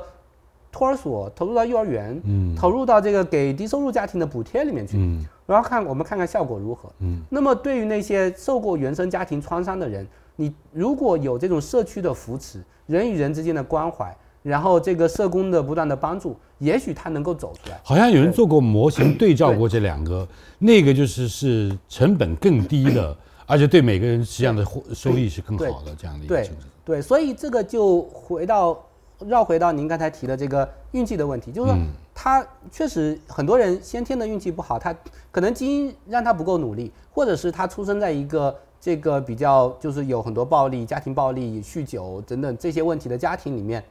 那么我们怎么帮助他走出来？怎么去呃，什么是好的办法，能够让这些运气上的恶劣运气的影响被抵消掉？也许不是靠一个庞大的惩戒性的官僚机构，嗯，这个官僚机构它会带来很多很多负面的效果。包括这个，包括让把因为呃这种机械式的把人不断抛入监狱，而不去问他的死活，也包括这个官僚机构本身的膨胀，它不断的吸收这个公共的财政，导致导致变财政变成一个无底洞。如果在这一点上能够把它去中心化，能够把这个钱发到社区上面去，能够去呃让更有更多的社工组织，更多的这些 NGO 组织去参与到。这个小规模的这个这个连接，小规模的互助里面去，也许它的效果会更好。嗯，对，嗯。还有呃，最近有一本书也是非常呃重要，就在好像是九月份出版吧，是是两个 David 写的，一个是刚刚去世，我我我其实是到今年我才知道他去年就去世的 David 呃 Graeber 是一个 重要的人类学家，他也是今年是那个。呃，美国二零一一年那个占领华尔街运动十周年嘛，他也是当时的一个一个重要的，呃，不能说领袖，因为他是一个自发运动，他是一个重要的参与者。帮林老师倒倒点水，对，嗯，呃，那个呃，他就是他说我们百分之九十九这个行口号就他出出来，他是一个特别 反正天才性的人物。然后我们中文中文有出版他的书是债。五千年那个叫什么？五千年那个那个债债那本书，呃，那本书我我没有完全读，但是里边有很多很多非常精妙。现在他出了一本，就是叫《Dawn of Everything》，呃，我们中文翻译成中文还没有翻译，但这本书叫现在被叫成叫《万物的黎明》，嗯，他跟一个呃比较考古学家共同合作的，呃，九月份刚刚出版，我我最近才才才看到他那个电子书，然后看到呃《纽约时报》有有报道，《纽约客》有长篇的这样一个一个评论。好像是要颠覆我们，就好澎湃好像我看到写一篇的，写一篇的有点标题党，但确实是跟他说，如果你现在学的所有的历史全是错的，他他有一点这样一个，他 present 这样一一，因为一个是人类学家，一个是比较考古学家，比较就是说他是在不同文明、不同地域做的那个考古学做了比较研究，两个人花了十年的时间差不多，写写停停，写写停停。我看那个序言里面，他们本来是要可能还要写三部，但是就就很遗憾，这个呃第一作者吧去世了。呃，林瑶谈谈这本书，你你觉得怎么样？对它实际上一种非常颠覆我们一个过去的史学框架。我我先从格呃格雷伯这个人说起，再补充一下，就是说我觉得 可能呃我不知道他都有哪些书翻译成中文哈，除了这个在这本书以外，呃另外一本很有名的书叫做《Bush Job》。对，这这边也有，对，应该有翻译，就叫什么什么狗屎狗屎扯淡工作，对对，就是说现在绝大多数工作都是都是扯淡，对对吧？这个填表格，然后呃在金呃华尔街这个做做金融交易，然后其实都是人类社会不需要的工作，然后你在里面也享受不到各种工作工作意义，对。那么就就是这个当代的金融资本主义不断的在复制生产生产出来的这些这些这些职位，然后 很多在。呃，所谓的读书读得好的人，对吧？他们上了大学，然后学就去学金融，学学呃会计，然后学这些这些东西，最后就就做这些狗屎工作。人类的很多智力全部都浪费在这上头去了。所以他是一个呃，他是一个很有意思的人，就是说他在思想上和实践上，就像您刚才提到的，呃，占领华尔街，他是亲自参与，他是领导人之一。对。那么，呃。他是一个，就是应该说是 呃，我们讲表里一致、言行一致的一一个一个一个人。他是一个思想家，在主流之外，因为林瑶在咳嗽，就我，他是一个无政府主义者。但无政府主义这个词，大家要 要有一个好的理解。无政府主义不是等于说是破坏秩序的人。无政府主义其实是有一个更如果更严谨的定义的话，它是这样，它就是说我们的生活呢是需要秩序。是需要互助和互惠的，但是呢，这样一种社会秩序和社会的，呃规则，并不需要一个高于我们所有人的一个强大的权威，好像有点家长制，就是说，一帮孩子没有一个家长就就他们就会混乱，不是的，他们无政府主义者是一个很长的传统。我觉得大概 毛主席在年轻的时候好像也是受到无政府主义思想的吸引，就是说我们不需要一个强大的。对我们高高在上的这样一个管管理者、家长制的管我们、约束我们的人，我们通过大家的商议、自愿的来形成这样一些社会的规，有点高度的自治的这样一种理想。这个理想其实在世界各地有很久的传统，到这个是上个世纪也有很多很多就乌托邦社区的实验，但有些实验就走上了一种。比较等级化的中央就是有中心化的那种权利，但有的仍然是一个靠互助自愿的这样一个结盟的 这样一种社区也有。那么像像这个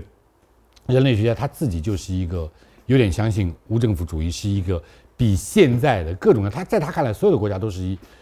有有一种威权性的压制性的，所以他在倾向上是这样。那他在这个想象上呢，就是。呃，在思想上，在在知识上呢，他他极为博学，然后他会有的时候借助他的眼光，无论有的时候你同意不同意他，非常非常精彩。所以林阳，你接着说，对，对 就像刘老师说，这个格雷伯作为一个左翼的无政府主义者，一方面是他觉得呃要追寻社会平等，对，追求社会正义；另一方面，他觉得就跟刚才我提到的那个 Bush Jobs 那本书有关系，就是现代国家高度复杂的这个机器，它。一定会产生一个庞大的官僚机构，这官僚机构就是吸收了大量的智力财力，然后做的都是这种狗屎工作，嗯。没有意义的工作。他表面上声称会推进社会平等，实际上并没有推进社会平等。所以 他写这本遗作的目的，他跟那个戴维呃 David Winslow 一起写这个考古学遗作的一个目的之一，就是说 要去重新反思人类历史上这个呃不平等等级秩序国家是怎么起源的，然后是不是一个好像我们传统主流叙事里面说这个国家的起源是不可避免的，嗯，这个事情他要去反思它，他要去推翻它，然后他想说 人类历史。人类历史其实有很多很多种可能性，包括人类早期的这个历史。然后这个温格罗他是做考古的，他们通过重新去呃解读那些考古的成果，他们想说，在人类的历史上，早期的这个呃历历史上，其实际上呃或大或小的这些这些社会，他们实际上在不断的做各种各样主动的选择。对，就是我们主主流的那个观念，就是说人类从这个呃捕。捕猎和捕狩猎、狩狩猎和捕鱼的社会进入到农耕社会的时候，做有一个很大的转型。这因为农耕是需要高度秩序性的、聚集性的，所以产生了国家，产生了等级秩序。那么这个呃，格雷伯他们就说，实际上我们从考古遗迹里面，还有呃这个，比如说美洲原住民的这个生活生活史里面，会发现说，这个人类社会它。和不同的人类社会，在是不是要进入农耕社会，和进入农耕社会以后应该怎么组织这个社会，以及在呃条件允许的情况下，是不是要放弃农耕，回到以前的狩猎生活，是做过很多次不同，而且非常不一样。他说，其实那个选择农业社会有很长的历史，对，几百年、近千年，好像就是有有就那个也不是意味着一有农业文社会，他那个算好像有一部分是只有。百分之二十的时间，或者四十。现在在南美，它有的时候是出现这种两种不同的，在在冬季和什么夏季会从形成不同形态的社会。也不是说有了农农业我们就就定居，定居也不是说就要有一个文官官僚系统来管理我们。反正就是一个是有特别强的多样性，另外一个他的观点就是说，不是说啊这个从狩猎采集社会到了农业社会上，用物质力量发展。然后就会，我们受这个物质力量的驱动，我们就会进入到一个新的形态，在这个新的形态上，不平等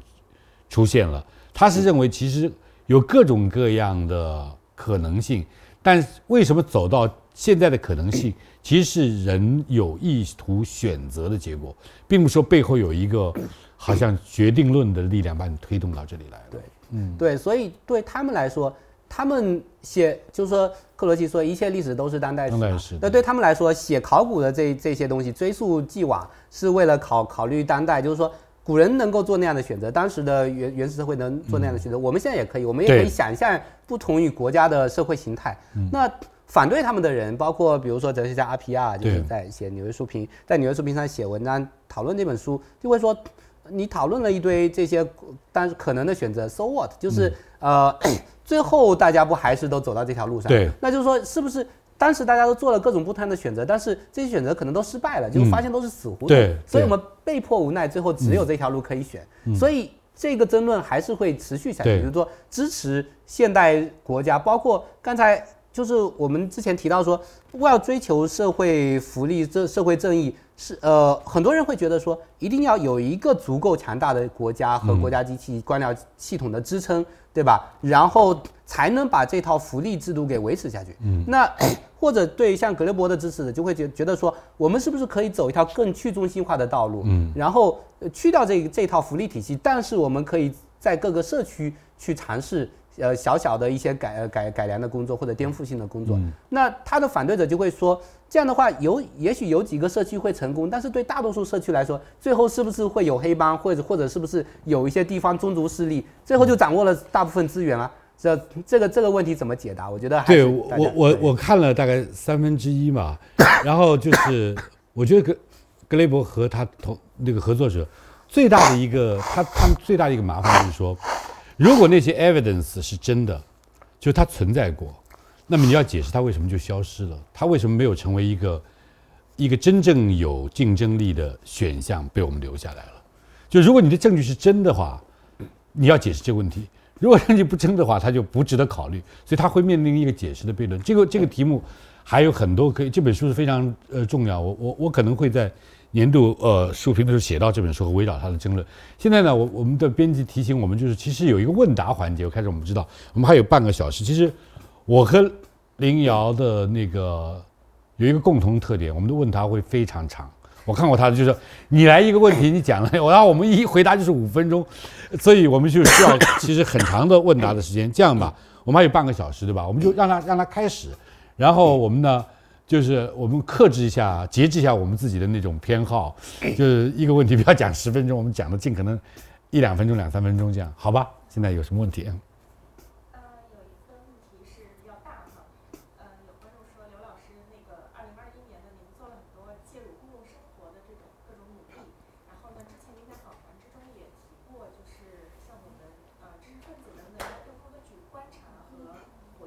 嗯，嗯。然后林老师呢？呃，林老师，您也是经常通过写作等等这样的方式来输出呃声音和您的思考，想听两位老师谈谈这方面的体会吧。嗯，谢谢。体会是就如何？对对对。啊，体体会就是对。呃，我们比如说学生或者是嗯，虽然他们不能自称知识知识分子，大家应该怎更好的怎么去做？哦，当然这这我可以回答很长很长很长的，因为我我在一个场合讲过，就是我们有一个生活当中有一个政治有一个经济理性人的假设嘛，就是人是自立啊，人是可以计算的理性的这个假设，当然它不全面，但是它有的时候很说明问题，它是一个低位的假设，就人自然就会达到这个状态。但是还有一个假设是政治人的假设，这是亚里士多德讲，人是天生的城邦动物，是公共性，你在公共生活当中才能获得。人更充分的发展，然后每个人有更更好的这样一个，每个人都有一种能力去发展自己参与公共生活的这样一种。但这个政治人假设，它不是一个低位的假设，它是一个高位的假设。也就是说，你是需要努力去通过我们讲 civic education 这个来达到这样一种，就是我们的公共生活更有质量。它不是先天你只要自立会计算它就达到了，它需要变。西方讲叫 informed citizen，这个词其实不光是你知知情知晓，你要有通达，需要理解公共事务，如何谈论判断标准，如何与之商议，这一套东西会要我们建建建立成一个更好的社会，而且我们每个人在这个更好的公共生活当中得以成长和提升，我们过更有意义的生活，这个是我们觉得特别高远的一个理想。所以亚里士多德的那句话。人天生是城邦动物，它的意思不光是一个描述状态，说我们是群居的，他说我们就在公共生活当中才会成为更充分完整的人。要实现这个理想，我觉得是要有各种各样的条件的。那我们能做什么呢？我们就是说，能够参与一些这种公共活动，来在这里没有说引领大家，现在都不不能说这样的话，就是谁都是要非常谦虚说邀请大家和大家一起来。学习如何认识公共世界，我们可能有一些呃专业的学问，可能是会帮助这个和大家一起商讨如何怎么样来进入公共生活，这个是我觉得重要的，这是我觉得有价值工作。但是谈到个人感受呢，我觉得这一年已经太累了，所以我现在做了好多活动。为什么把三土匠人，还有我那时候推的大观团队里张笑宇啊，什么啊李云啊，施展，他们都是要比我年轻。呃，很多的，我觉得公共活动这样的事情呢，应该是一个值日，大家应该 take rotation，就我做个一年多就差不多，这 该他们该他们的。林耀，你说两句吧。嗯，刘老师在刘老师眼眼里我很年轻，但是其实我自己觉得我是一个整天就是这个这个柴米油盐，然后已经疲惫不堪的中年人。所以其实那个。如果读过读我的公众号的也知道，就是说我我这两年其实写东西越来越少，真的就是说也是身体上精神上有点不堪重负。就是说，就像刘老师刚才说的，如果一直在做这个公共嗯投入公共产出的工作，实际上是很累的。对。所以大家应该要一起参与进来。对。然后我觉得，我可以起这样一个作用，以后我就来排一个时间表。就是谁谁谁值日，这个月轮值该是你了，对不对？这样。然后我我自己有一点小小的经验之谈，就是说，呃，很多人就之前也有朋友问到我类似的问题，然后我给的参考意见就是说，很多很多朋友说，哎呀，我我介介入这些微信群的讨论啊什么，就觉得很累啊，对，是说服不了任何人。嗯。我的意见是，呃，要知道精力、时间、精力花到什么，怎么花，就是方式是什么，然后怎么样做比较有效。然后在微信群啊、朋友圈啊、微博评论区啊，去去讨论是比较低效的一件事情。因为看到的人少，这是很现实的考虑。嗯就然后看到注意的人少，看完了这个聊天记录哗哗哗哗哗就就翻过去了，然后你每次只能写很短的几句话，嗯很碎片，大家很难把你的想法给串起来。嗯 所以如果真的要讨论的话，最好是能够一小篇一小篇文章的写，不一定需要写很长的文章，对也可能自己开一个谷歌文档或者石墨文档，然后把想法前前前后后整理起来，别然后。这个在这个事情上，我是这个观点。我之前看到别人跟我不同的观点是这样子，然后这些观点里面可能有这个问题，然后我可以怎么去反驳他？别人可能会怎么反驳我，我再怎么反驳他？写出一个小文章来，然后如果微信群里面有感而发嘛，看到别人说什么什么什么，你把这个链接发过去，说请读一读我这个小文章，然后你你是不是能够写？就是说我这当然假设我们是知识分子之间讨论，就是有很多时候这个是无效的，对吧？那 但是知识分子之间，我觉得可以尝试有这样的自觉，就是说。你你是不是也能够写一个小文章来评论我一下，然后发一个链接给我？嗯我们这样交流，留下记录有效率，然后相互能够更宽容的去理解对方的想法。嗯，然后如果是在如果是在群里面或者评论区里面那种几几个字几个字的那样那样子，最后就是火气很大，大家就吵起来，吵起来不欢而散，就互相拉黑了。那也也就没有 没有什么意义，而且也没留下什么对对对没留下什么东西。你隔隔几天手机上内存不足了，清空一下这个内存，这个聊天记录就没了。对，所以我觉得这是一点点小小的经经验之谈吧。对，对，你们你们抖音的什么字节跳动负责人，像林瑶这样的，他以前一篇篇小文章写，我觉得他可以做一个节目，做一个中视频这样的尝试，这是我这是我那个呃特别推荐的啊。能中视频对呀、你看我都是业内人士了，对，嗯嗯，呃，想就是正好接着刚才一个有一个呃读者想说，就是前段时间有一个农民工叫陈植，然后呢他。呃，读海，对他甚至翻译了海德格尔，然后这个事情其实在嗯学术界和读书人当中，其实引引起了不小的讨论。不知道您二位怎么看待这个事儿？有没有什么想要想要聊聊的？我就觉得是这样，就是像刚才那个他说那个 bullshit job 一样，就是大家现在做的那个 bullshit job 很多嘛，就是其实就是说我们我们讲这个工作的异化，就是说工作应该本来是成为劳动，应该成为人生我们第一需要意义，但是我们现在觉得工作是没办法的。当然，其实不是所有的工作，也不是大部分工作的所有时刻，但是有很多工作和很多时候让我们感到劳动只是一个谋生的手段，只是工具。那这个时候，我们一般是怎么样呢？我们一般是由于这个工作让我们感到身心疲惫，然后其实有人说是在这种异化劳动没有结束的之前，闲暇是非常重要的，因为闲暇给你开了一个自由领地。但现在呢，自由的时间、自由的可能性。但现在状况是，我的工作已经够烦了，我回来，我不是在发展自己的热爱，我是麻醉自自己，就喝酒，然后做非常低级的让自己放松的娱乐。那所以看是看好玩的视频，特别是搞笑的，就特别放松。而这个人，有的人说，哎，这很正常，很不正常，不是这样，他他很可贵，就是他可能那个翻译海德格尔没有到特别专业的水平，不一定达到出版，但那种精神，我觉得他见证了一个什么呢？就是这样一个我们看上去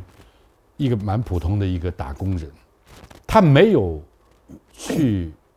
放任的挥霍他的，也没有多少挥霍他的闲暇时间，就是他非常珍惜那个闲暇时间，他要把闲暇时间用作一个智性的发展，发展他自己热爱的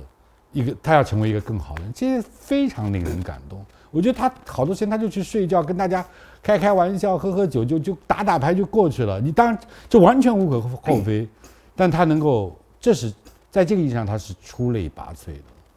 这是我的看法。对，我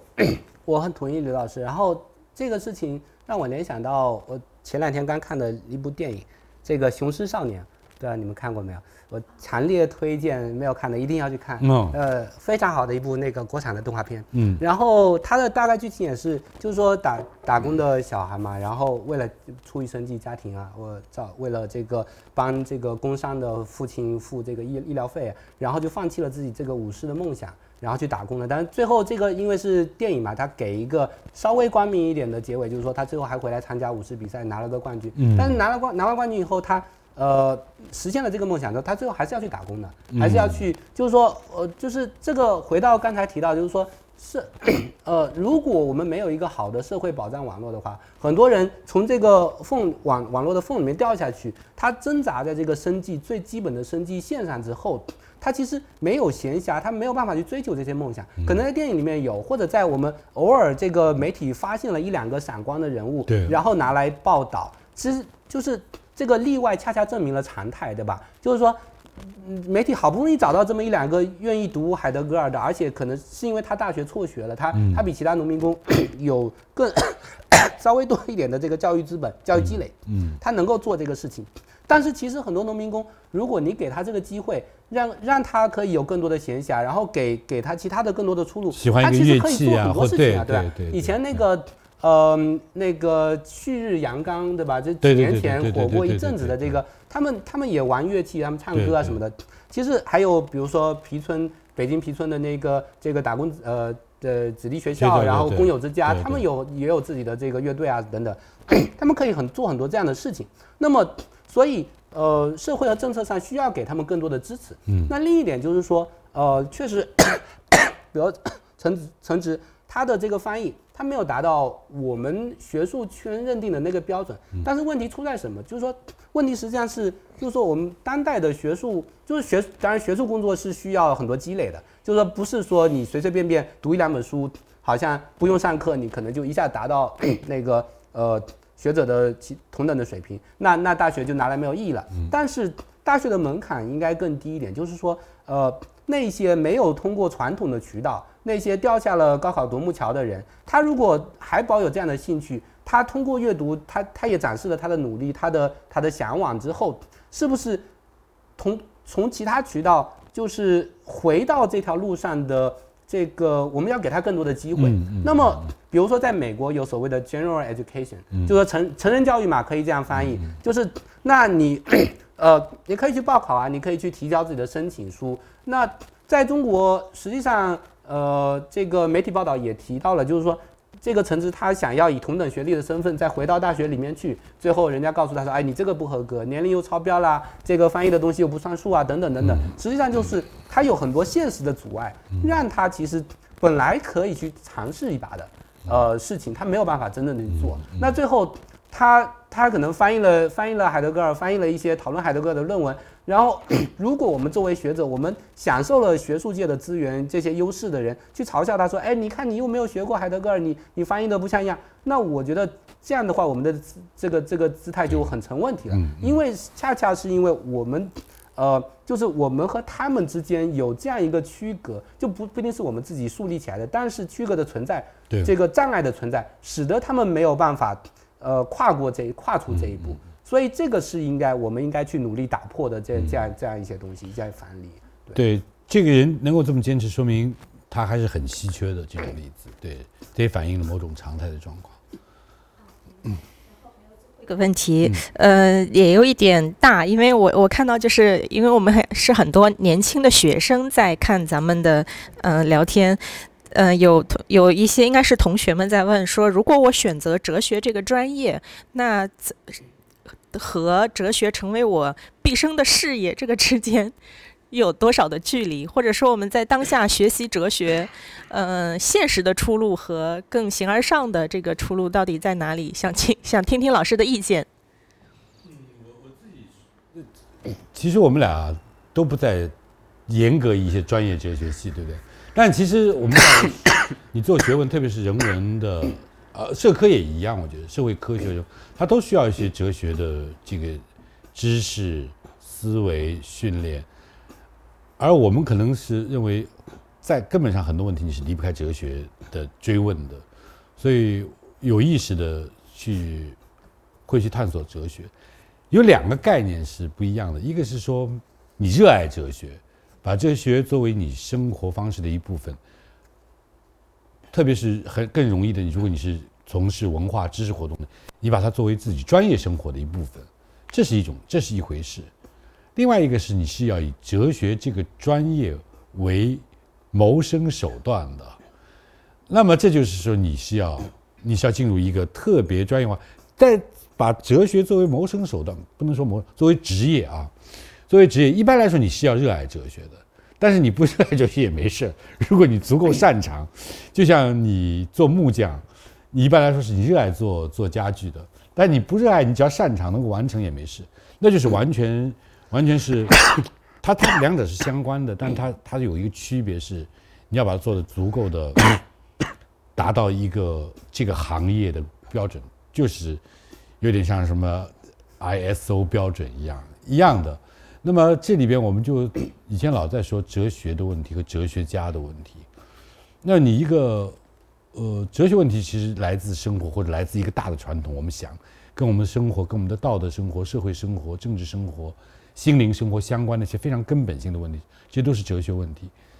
但是你思考这个问题呢，也不一定就是能够马上就写出文章或者怎么样，但它是它是使你的生活有一种意义的。但是哲学家的问题就是，有些时候呢，他其实好像离你想的就很远，离你跟你的生生命的关怀非常间接。论证一个什么事情在什么条件下会怎么样，这是以哲学作为，甚至有的时候我我可能说的太过分，有些专业哲学工作者已经失去了，好像一个哲 哲学有哲学气质的人应该有的。那样的那样的特征，我我我观察到，嗯，但这两者完全是可以统一的，它并不是一回事。所以我觉得，如果你自己呢，这个这个这个孩子，你们愿意学习哲学，他完全不用作为一种职业。后来作为一种职业，你会发现和你做其他职业差不多，它是一样有苛刻的要求，有那个。当然，如果你在这方面有有爱好、有天赋、有那那完全没问题，这两者是可以统一。但是，即便不是一个专业哲学工作者，你仍然可以热爱哲学。嗯，对我，我非常同意刘老师刚才说法。然后我的补充是这样的，就是刘老师我我们两个人应该都是换过好几个专业。对对对对。呃，刘老您是化学化学开始对化工，我是生物，然后到硕士的时候，本科是生物，硕士哲学，然后博士先读了个政治学，然后又读了一个法学。然后，所以我觉得，呃。对年轻人来说，没有必要一开始就想象说自己会局限在某一个特定的专业里面。本科读不读哲学无所谓啊，就是之后也可以再换的。然后，呃，所以还有就是也不一定想象说，呃，自己将来一定要待在学术圈里面。我觉得就是中国会觉得这个万万般读万万般皆下品，唯有读书高嘛。很多人会有这些想象。我自己年年轻的时候也有这个这个想象，然后到现在也还陷在这个坑里面。那么，但是实际上现在呃。这个世界各地都是一样的，就是说高校这个系统越来越内卷哈，就是要发表啊，要不发表就出局，呃，很多很多这个青椒尤其是过得很焦虑、很不开心，呃，所以其实可以想象一下，如果学了哲学以后，可以在别的领场域发发挥自己的这个呃能力，就是说，当然这看你学的什么哲学。这个回到现实语境中，呃，中国的哲学教育的好坏和哪个院院哪个学校的哲学系，然后和哪个老师，这个关系可能很大。然后什么样的哲学教什么样的哲学，这关系很大。如果一个 好的理想的哲学训练，它是能够帮助你呃培养你的这种很严格的逻辑思维能力和这个论证能力的。然后这个这个能力的习得本身，它会帮助你在很多领域哦做出很多不同的事情。只要跟人打交道的。对，所有的行业都有。所以在美国，呃，中国情况略有不同。在美国，就是哲学本科生在所有人文社科类本科生里面，毕业之后的薪资水平是最高的。对。然后他们想要 再去研究生院 深造 考 GRE，他们的分数在所有专业里面是最高的，就和理工科比也是一样的。嗯。因为 GRE 考的就是美美国这个研究生录取考试，这个考的是这种逻辑思辨能力。对。那这个哲学系的训练是很有优势的，嗯，所以呃，我觉得对于年轻人来说，对于还在大学里面的学生来说，不需要纠结于说我自己这个专业我是不是以后几十年还能走得下去，就是你现在有这个兴趣，你就去探索它，然后年轻嘛，青春就是用来摸索挥霍的，对，探索的，然后可以去尝试不同的方向。我要补充一点，刚才刚才林瑶说的那句，因为经常说哲学是无用之用嘛。我在很多场合，包括最近我们要出一本书，是是叫，呃，从今期开始给青少年的哲学课。这本书是再版了。那么那那那里边，我就说，其实现在有很多证明，学哲学它不仅有那个无用之用，它有有用之用，就是看到现现实效果的，包括考 GRE 考得好，包括你可能在很多的一些行业需要跟人打交道、做分析判断的，呃，特别什么战略研究所，哪怕他他他都是会有帮助。所以学哲学，他他他的不是说成为职业的学者、哲学学者是唯一的出路，它有很广阔的天地。而且我我觉得谈恋爱也会谈得好一点吧，对，嗯。好，谢谢谢谢两位老师。然后我们今天的直播分享就到这里就结束了。嗯，希望今后老师多来我们的直播间给我们讲一讲。好的，我们现在大家没有看到有个幕后的主持人啊，啊那么在这里就，你看我们就就二零二二年快来了，祝大家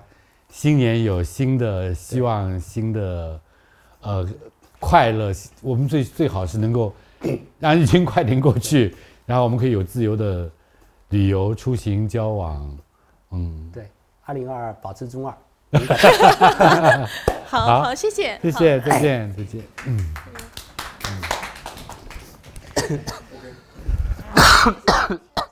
呃，不好意思。